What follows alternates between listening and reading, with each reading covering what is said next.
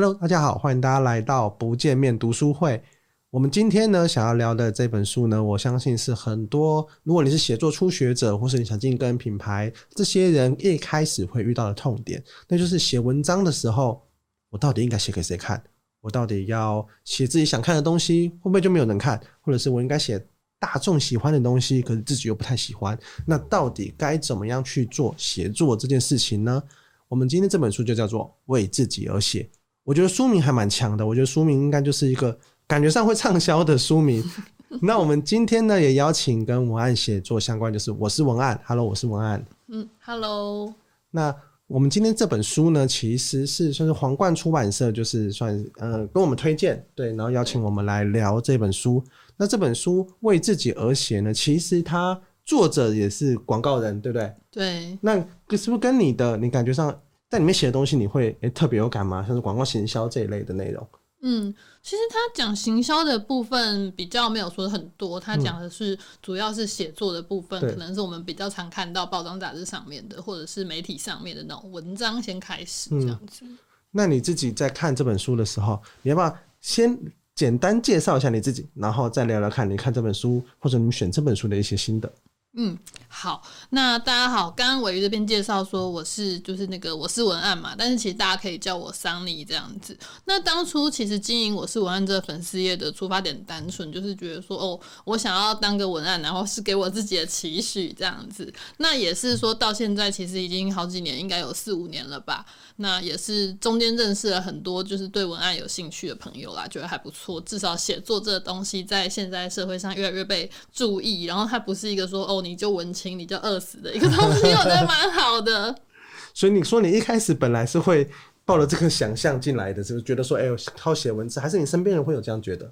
其实广告文案比较不会，但是如果你说什么作家，然后记者啊，或者是什么小说家，他们就会觉得天哪，就是到底你想怎样这样子？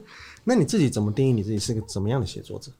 我自己其实我觉得哦，现在市场上文案分成两块，一块就是比较做销售型的，另外一块它是比较坚持走品牌型跟风格型。那我自己会觉得是说，我比较喜欢的是这种风格型的文字，因为我会觉得说，其实呃产品有它本来的价值嘛，那文字也有文字上面的价值。那如果这两个东西加成起来的话，其实消费者买的就是这个产品加上文字的价值。我觉得这是一个很有效的加值的手段，这样。哦那你自己大概接触到的产品都会是比较偏向是什么样子的？嗯，你说业主嘛？对，或者是品相啊、内容方面，哎、各种各样都有哎、欸哦，真的、啊。对啊，什么化妆品啊，然后食物啊，然后嗯、呃，连保健品啊，这种真的是什么都有。我相信读者应该蛮好奇的，因为我看了资料，你本来也是念经济相关的，就是不是可能文案大家想到，呃，我是不是念国文系啊，或者广告传播？像我自己本身是念传播，嗯嗯，那。是怎样切换角度，或是怎么样进来这一行？这个心路历程可以跟大家分享一下。哦，其实我小时候就很喜欢写作，嗯，那然后那时候念经济系，其实就是选校不选系啦。简单来说，就是对小朋友大家都这样。但我觉得念经济系有一个让我觉得很棒的地方，就是说他会真的告诉你说金钱是什么东西，然后市场是什么东西。嗯、就因为其实很多创作者他们会有一种那种。敌视市场的感觉，他就觉得说，我怎么就写这东西怎么可以赚钱？然后你就、oh. 你赚钱，你就是什么十恶不赦这样子。哦，会哦，好了，好像好像确实是会会觉得说赚钱不太好。嗯，对。但就经济系其实会给你一个这种比较呃另外一方面的想象这样子。嗯、那你这样经济系进来做写文案这个工作，你会会觉得一开始很吃力吗？或者是会起步会比较辛苦吗？其实还好诶，因为其实我刚刚有说嘛，我从小时候就有在写作，然后其实我蛮小的时候就得过了几个奖，但是后来就是在那个大学时候就没有再继续，真的是很认真写，嗯，但基本上就是技能这种东西就跟跑步、游泳差不多。对，那后来就是我是先从比较类似传统的文章开始，然后慢慢慢慢去转到广告文案的部分。其实作者他也是之前在电通，对不对？我印象对，嗯、他他也是做了好几年吧，好像十几二十年的对广告文案，然后或者是像是做广告行销人员这样子的，之后才开始写作。嗯，那你觉得他这本书跟一般的写作书，我相信你呃，既然你知道我是文案，我看你有出写作课，然后你也有在教写作这些文章，你应该看过蛮多的写作书的。嗯、那你觉得他跟其他写作书有什么差别？嗯，其实这本书蛮有趣，它讲的是一个你的心法比较多，嗯、然后或者是说你在开始写作之前，你要给自己的一些心理建设跟准备功课这样子。嗯、比较是事前的一些，有点像是励志书的感觉，帮你打打气。嗯对，或者是说来解决一些，就是你可能写到一半觉得很灰心，然后为什么没有人看之类的这样问题。对，因为其实像我身边也有人，他就是他的专业能力是非常强的，嗯，可是他就是在，因为他看到哇，现在很多人开始在网络上阐述他这个专业能力啊，或者是聊一些跟他专业有关的内容中，哎，那些人就是名声慢慢有起来，然后他就会觉得说，哎，他专业能力感觉也不输那些人，但是他就会。比较没有自信，嗯，他就会担心说，哎、欸，我文笔是不是不好，我写出来的东西会不会我喜欢的东西比较冷门啊，或者是我写的东西比较深都没有人看，那当然就会有呃，他可能就看一些文章，那些文章可能觉得说，哦，你要写的比较呃浅显易懂一点，这样读者比较好吸收啊。可是这本书他又在讲为自己而写。他觉得说你就写作，因为他呃，我觉得我印象中我读到里面有一篇我觉得很有趣，是他讲说没有人天生的真的很喜欢写文章，他自己觉得说，哎，他可能最喜欢的是吃咖喱饭，然后到可能排到二三十名才才才是写文章这件事情，对，因为他觉得写文章非常的孤独，非常的痛苦，你要在深夜一个人面对着键盘。然后没有人给你，没有人给你鼓励。他说跑马拉松，搞不好身边都还有蛮多加油的人，你会觉得说蛮蛮开心的。对，他觉得写文章是很痛苦跟很低效的事情，就是他里面讲，所以他才会觉得说，所以你一定要写让自己开心的内容。要是过程已经这么痛苦，你写出来的东西你又自己没那么喜欢的话，你就会不知道在干嘛，你整场都不知道在干嘛。那你你自己怎么看这件事情？哦。其实确实啊，大家就是比较喜欢玩，就是说不要跟我谈梦想，我的梦想是不上班这样子。对，那在写作的时候，到底是说你要写给你的读者看，还是写给你自己看？我觉得这是两个阶段的事情。嗯、就是你的初稿，你的第一版本，你一定是写到就是你自己喜欢，你自己看。但是当你写完了之后，你再去考虑市场性嘛，就是说，哎，我那我这篇文章是我自己写来磨练技巧，或者是寻找同好，或者是干嘛干嘛的时候，你可能就不用这么 care 你的读者。嗯。但如果你是这篇文章没有它的目的性的时候，那你在第二阶段的时候再去考虑说，那读者到底喜欢什么，或市场有多大这些事情，所以在完成第一版，或者是你在一开始写的时候，让自己开心是很重要的。对，然后你慢慢精进啊，慢慢要往后的时候，你才开始去思考，或是你要往专业写作者去发展的时候，嗯、你才更要去思考读者的存在，就是这样，是这样觉得。嗯，可以这么说。那你自己在，那你自己日常的写文会是什么样的一个感觉？嗯，我自己写文的时候。我也是算是很喜欢做磨练技巧这件事的人，对。磨练技巧像是什么？就是炫技，比如说像吉他手，他们就会搞一些那个超难的 对过门啊什么的，嗯、就类似这种感觉。其实文字有时候你在练习或者是做技巧的时候，有时候也会像这样。文字的炫技像是什么感觉？就是比如说，你会用一些比较特殊的意象，然后或者是比较跨文化、跨领域的词汇，那或者是说一些大家可能不会想到要这样子去描述的方式。哦，那你这样的磨练是想说可以自己磨练的文笔，对不对？嗯嗯。你自己，你刚刚说你经营我是文案四四五年，嗯嗯。那那你在这个之前是做是是做什么的？嗯，其实。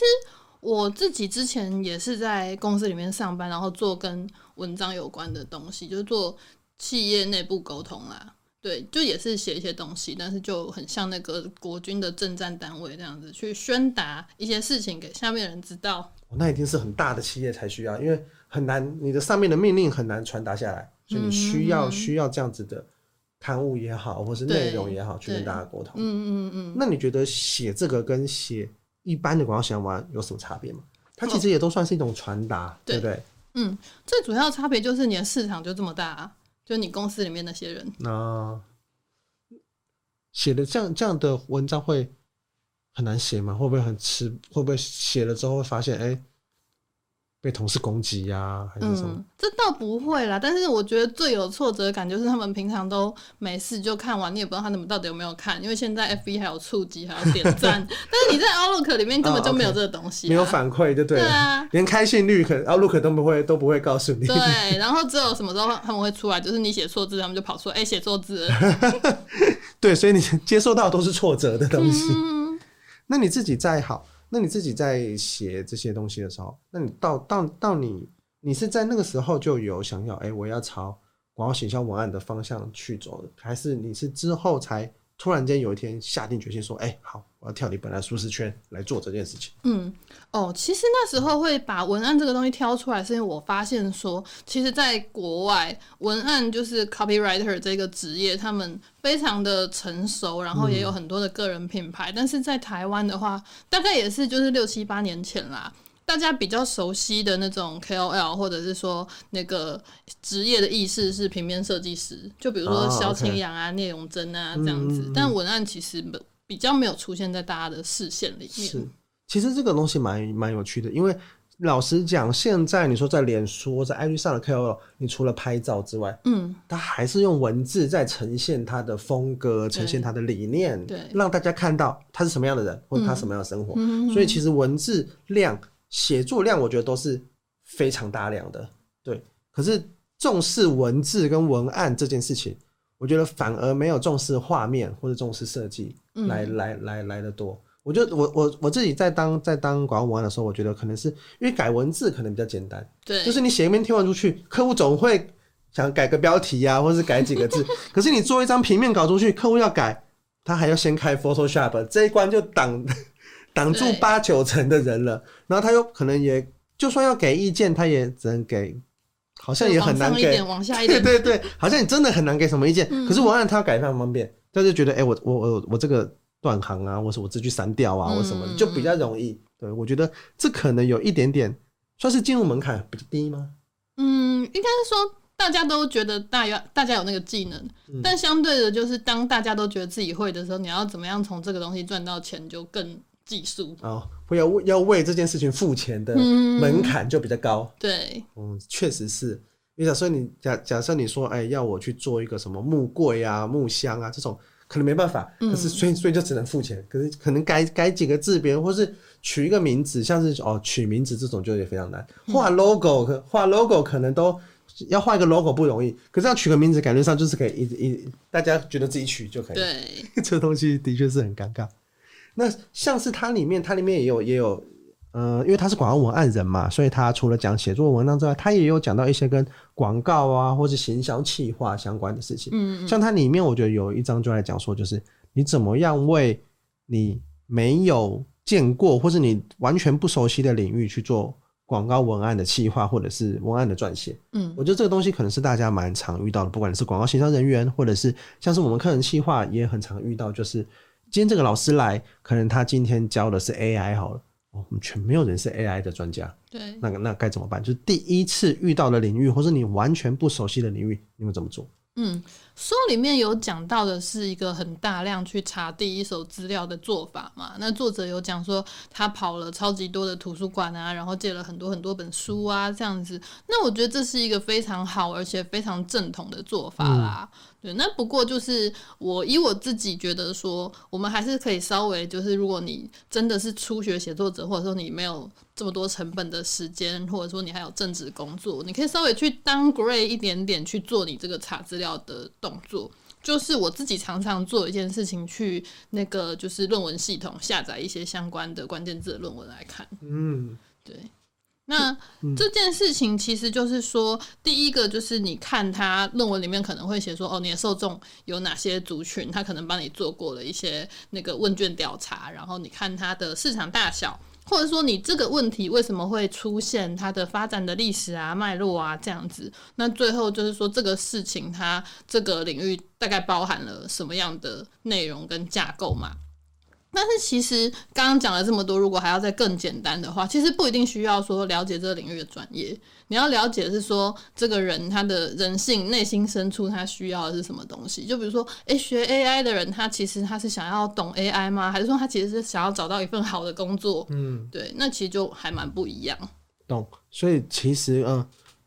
可能专业的是对方啊，假设老师他是 AI 的，或者是他的产品这东西，对方是专业的。对。但是站在我们广告行销或者是企划的从业角度，我们可以由我们换一个角度来思考它。就是刚刚讲的，查查大量的资料，理解它，这可能是必须要做到，这基本功。对对。那再进一层，嗯，像我们刚刚有聊到，就是我们可以从假设它是需要流量，那我们就可以从哎、欸、怎么样创造流量的角度来为这个产品做铺陈铺垫，因为这可能创造流量的角度是呃行销人员或者是这个文案撰写人员他们擅长的，嗯，带风向啊，或者是换一个新的现在市场比较趋势可以接受的文案包装的方式，嗯，对。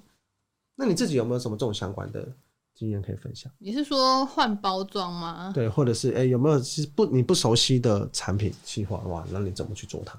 嗯，好，这可可能我想要想一下，但我想说，我们先提一个大家都应该很熟悉的例子，嗯、就是最近的政府单位小编的例子啊。OK，对，就是其实像政策这种东西都蛮艰涩的嘛，但是他其实要讲到什么程度，他只要让。大家知道说有这件事情发生，那有需要的人他当然会再去查。那其实没有需要的人，他也是大概知道有这件事的程度就够了。这样子、嗯、就不一定是说什么东西出去就一定要把它讲得很完整、哦、完全。Okay. 像所以小像小编蛮多都是迷音化的程度在这边，因为比较容易被分享或是被年轻人看到。嗯，那当然呃，这就是双面刃嘛，就是。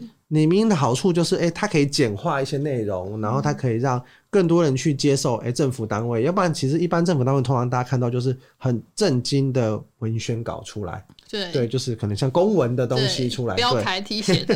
对，那现在变得比较有趣了，确实是传播的程度也比较高。那当然，双这双面人的第二层就可能就在思考一点，就是这些东西要是带来呃不好的影响，因为有时候民音就是很容易会。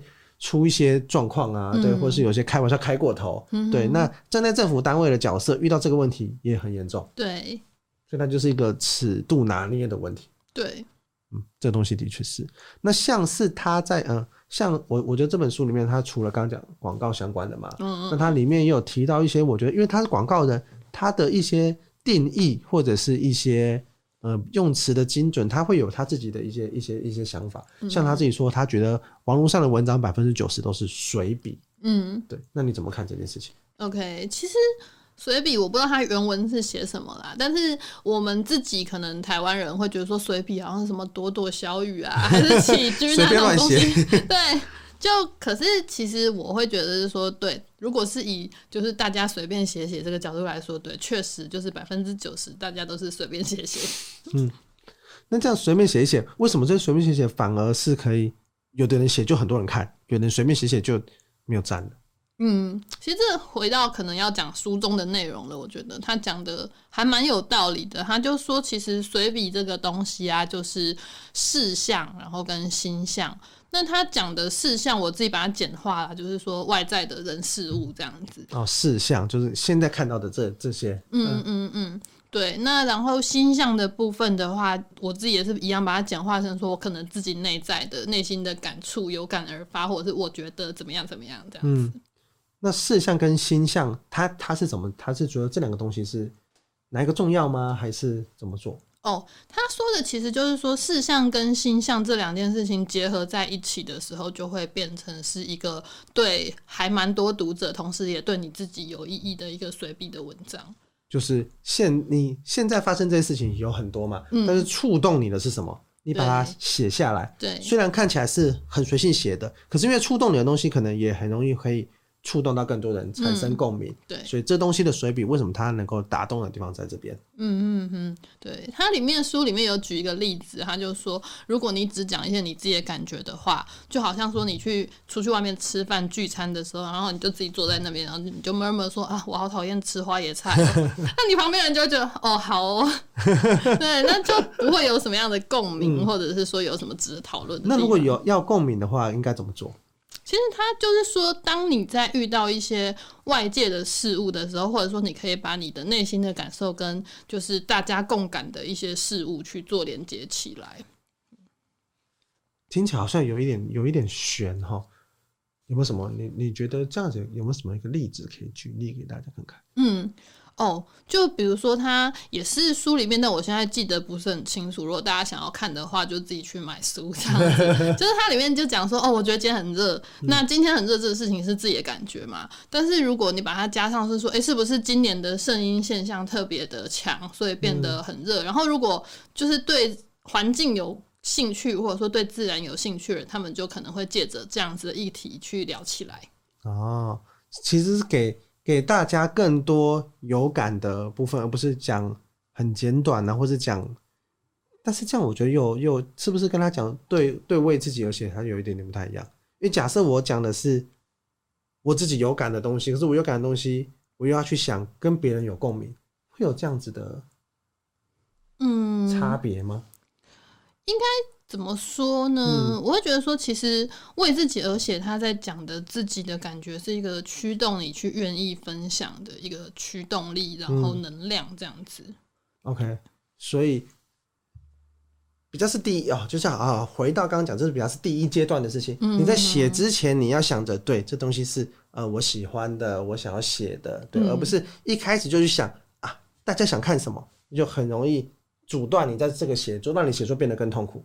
对，就是有一点像像是这个感觉。嗯、对，我是这样觉得。好，那你自己在看这本书的时候啊，你还没有什么看到？哎、欸，你觉得很印象深刻，或者觉得很有趣的地方？嗯，我想要跟大家聊一点，就是里面写到一个非常残酷的一个事实，他就在讲说啊，现在的时代就是你内容写什么不重要，然后是谁写的才重要。就比如说我们刚刚就写说，哎、欸，我觉得今天天气好热，那如果是你自己写的，那就可能 sorry。但是如果对，如果是一个非常有名的一个可能女明星写的话，大家拼命按赞按赞按赞，对。这好像是因为他本身就有带有让人家共鸣，他本身讲这件事情，他的身份就让人家觉得很共鸣了。嗯，这的确是蛮残酷。那这样为自己而写，是不是要先让自己变有名？哦、对，他其实书里面有说，这是一个蛮正确的做法。如果你要先就是变有名，为了要让你的东西有非常多人看，他觉得这是一个很好的 mindset，但书里面没有多提。但是的确是。的确是，的确，我觉得的确是很广告人的思维。就他，嗯、就是他，就是他还蛮蛮有呃目的性，都还蛮蛮明确的。不管是讲一开始给你启动力，或是告诉你说，哎、欸，其实你文章要爆红啊，文章爆，其实它背后纠结的点是这个。嗯，那你自己在看呢、啊？哎、欸，网络上你，那你最近有没有看到哪些名人，或是哪些有趣的人啊，或是网络的 KOL？哎、欸，他们写的东西你觉得不错的？最近的话，我想，想也不用最近的，就是你自己有没有你自己有没有看过？你觉得哎、欸，这个人你会 follow 他，你觉得他东西还蛮写的还蛮好的。嗯，其实最近有几位医师他们写的东西都很不错。然后我不知道是不是因为疫情的关系，就是这种医疗的这种小品文学越来越多越多人看。嗯嗯，但我不是很记得那医生的名字，好像是陈医师还是哪一位？嗯、他就在写一些说他在病房里面遇到的一些事情，这样。那我会觉得说，其实还蛮感动的。原因是因为说，第一，他把病房里面一般人其实不太会接触到的事情写出来嘛。嗯、那第二个就是说，这种生老病死的事情是大家都会有啊，离别的感情什么的，我会觉得说，其实蛮好看的。其实这个点跟刚刚为自己而写里面讲的东西，我觉得还蛮切合的，因为就是哎、嗯欸，我。这些我真的就是我自己周遭发生的事情，然后也是我看到跟我日常的状态。但是又像刚刚讲的这些生老病死的议题，又跟大家是共鸣度、共感度比较高的，对，对，所以很容易就会形成，哎，这东西虽然是你的生活，可是我也有共鸣，然后我也喜欢看像这样的内容产生。嗯，嗯，嗯，我觉得的确是，而且医生的这些东西确实是有些很残酷，而且我们也很难接触得到。对。比较不像是我今天去去哪里玩啊，写这样子类型的文章，比较容易大家看到的东西。对，那你自己在看这本书的时候啊，他在讲，因为他其实还还还蛮薄的，嗯，它里面后面呢、啊，就是前面在讲的是写作嘛，那么后面也会讲一些，哎、欸，他自己写作的时候有一些私房的书单啊，嗯、或是一些私房的。他怎么样去写作，培养写作能力的？嗯，我我我在讲书单之前，我想先问你，那你自己都怎么去培养自己的写作能力？其实我觉得写作能力不是看写作书，就写作书这个东西比较像是说，你写了之后，写了一段时间之后，你回头去检视，说你的技巧是不是有对？啊，OK，对。那我会觉得说，真的要培养写作能力，你还是去看有在创作的那些作者的书，然后其实你看久，你会。去不由自主的去模仿他的写法，或者说他用字遣词的风格，这样子、嗯、去看厉害的写作者写出来的书，对对，而不是去看分析写作的书。嗯，对。那这本怎么办？这本还是可以看啊。啊，这一本它就比较是给你激励的、激励的心灵类型的书。嗯，对不对？它前面前面蛮大段都来讲，哎，你在开始写作的时候，你需要准备什么？嗯哼哼。然后我觉得他，我觉得这个作者他自己在写这些内容的时候啊，他后面是他有 echo 你刚刚讲的，就是、嗯、他自己在看这些书，看他哇，他推荐的书单是什么？《神曲》《资本论》。对，我觉得这些东西，我我我相信。一般人应该是看不完它里面推荐那么多的书单了，你但是我觉得你确实是找一两本来看，你可以去感受到，像他有些是，哎，他觉得像《神曲》这种是比较大篇幅的、嗯、的的作品，对、嗯、你看的话，你比较可以感受到，呃，一个人他对，嗯，长。长篇文章他写的东西会比较深刻，嗯，对一个人的人性的转变啊，会会会会比较多。然后可能像《资本论》这种，它又是比较深度研究的，你可以去感受到不同的类型的东西。对，我觉得这个东西也是他喜欢，然后他觉得说这些都对他是有帮助的。那你自己有没有这样推荐的？关于你觉得创作者或写作者他们想需要看的书单？OK，我觉得先从最平易近人的开始好了，就是前面那几本真的是太真的。太硬，对，OK，就大家应该知道说，最近那个天桥上的魔术师的影集要上了，啊，对对对，在 Netflix 上。对，那其实它的原著就是台湾一位非常有名的作者老师，叫做吴明义。嗯，那大家如果其实真的是没有阅读这种文学作品的习惯的话，你可以建议从一些就是戏剧改编的原作去开始看，你会觉得说比较没有压力，比较熟悉这样子。嗯那我自己比较喜欢的还包括说骆以军老师的作品，那他的作品就是比较呃迷幻的，然后他喜欢用很多很长的句子啊，很华丽的词语之类的这种风格。那第二个我想要推荐的是黄立群老师，他的风格跟那个骆以军老师就很不一样，他就是一个比较。冷冷的，但是你有发现说她其实内在是一个很温柔，就是很像一个那种酷酷的那个大姐姐，你就很想亲近她这样子。嗯、对，那还要吗？还是说？当然了，OK 啊，多推荐一点读者。听得也蛮开心的，多推荐一点哦。好，那如果是以新诗来说的话，我会觉得我很喜欢杨家贤老师的作品，就是他用的典故跟意象也是都是非常的不常见。那我会觉得说，其实写作你就是要追求这种不常见，就是说你的意象才不会俗烂，大家看你写的东西才不会没没有才会好没有新鲜感。Anyway，大家知道我要说什么？好，好，那。那还有最近我想要推荐一本是也是算我朋友啦的一个新的诗集，算是工商服务这样子，就是他的笔名叫做栩栩，就是栩栩如生的栩栩。嗯、那书名叫做忐忑。那他的风格其实跟杨家贤老师我觉得有点像，这样我们都很喜欢，就是嘉贤老师的东西，就用比较特殊的意象来写。嗯哼哼，那然后我是觉得说，基于职业道德，我还是推一下一些跟 写作广告文案有关的书。嗯、我觉得推荐一本算是真的是很教科书等级。然后现在可能如果你要找的话，可能也要找一下。它叫做《广告文案创思原则与写作实践》，它是邱顺应老师蛮久以前的书了，嗯、但是它就是一个你真的拿起来很像你去大学里面买教科书在读的那种书。但是真的有帮助吗？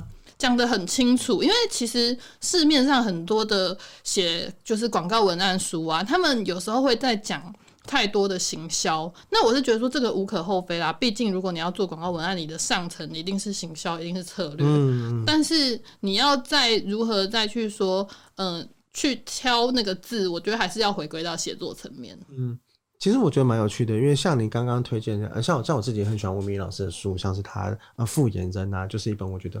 嗯，我觉得他蛮会蛮会写这种，他也是偏有时候魔幻啊，有时候科幻这样类型的的内容。嗯、那我觉得有趣的是，你刚刚推荐的书单啊，都比较偏文学诗类的。嗯，但你写的都啊，假设我们用左脑右脑来分哈，嗯、但你写的东西又比较偏向是商业，比较偏向是呃行销这一类型的。嗯，应该说你平常在接案啊或者创作的这些东西。嗯哼哼，对，那你。你会觉得说这东西会两个是有冲突的吗？还是你要怎么去转换？因为有的人可能他是觉得说，哎、欸，我今天要写跟商业有关的，那我就要去读跟商业有关的书。对，嗯、我今天要写文学创作，那我去读文学创作的书。那你是怎么样去做这样子的两种不同的文体的转换呢？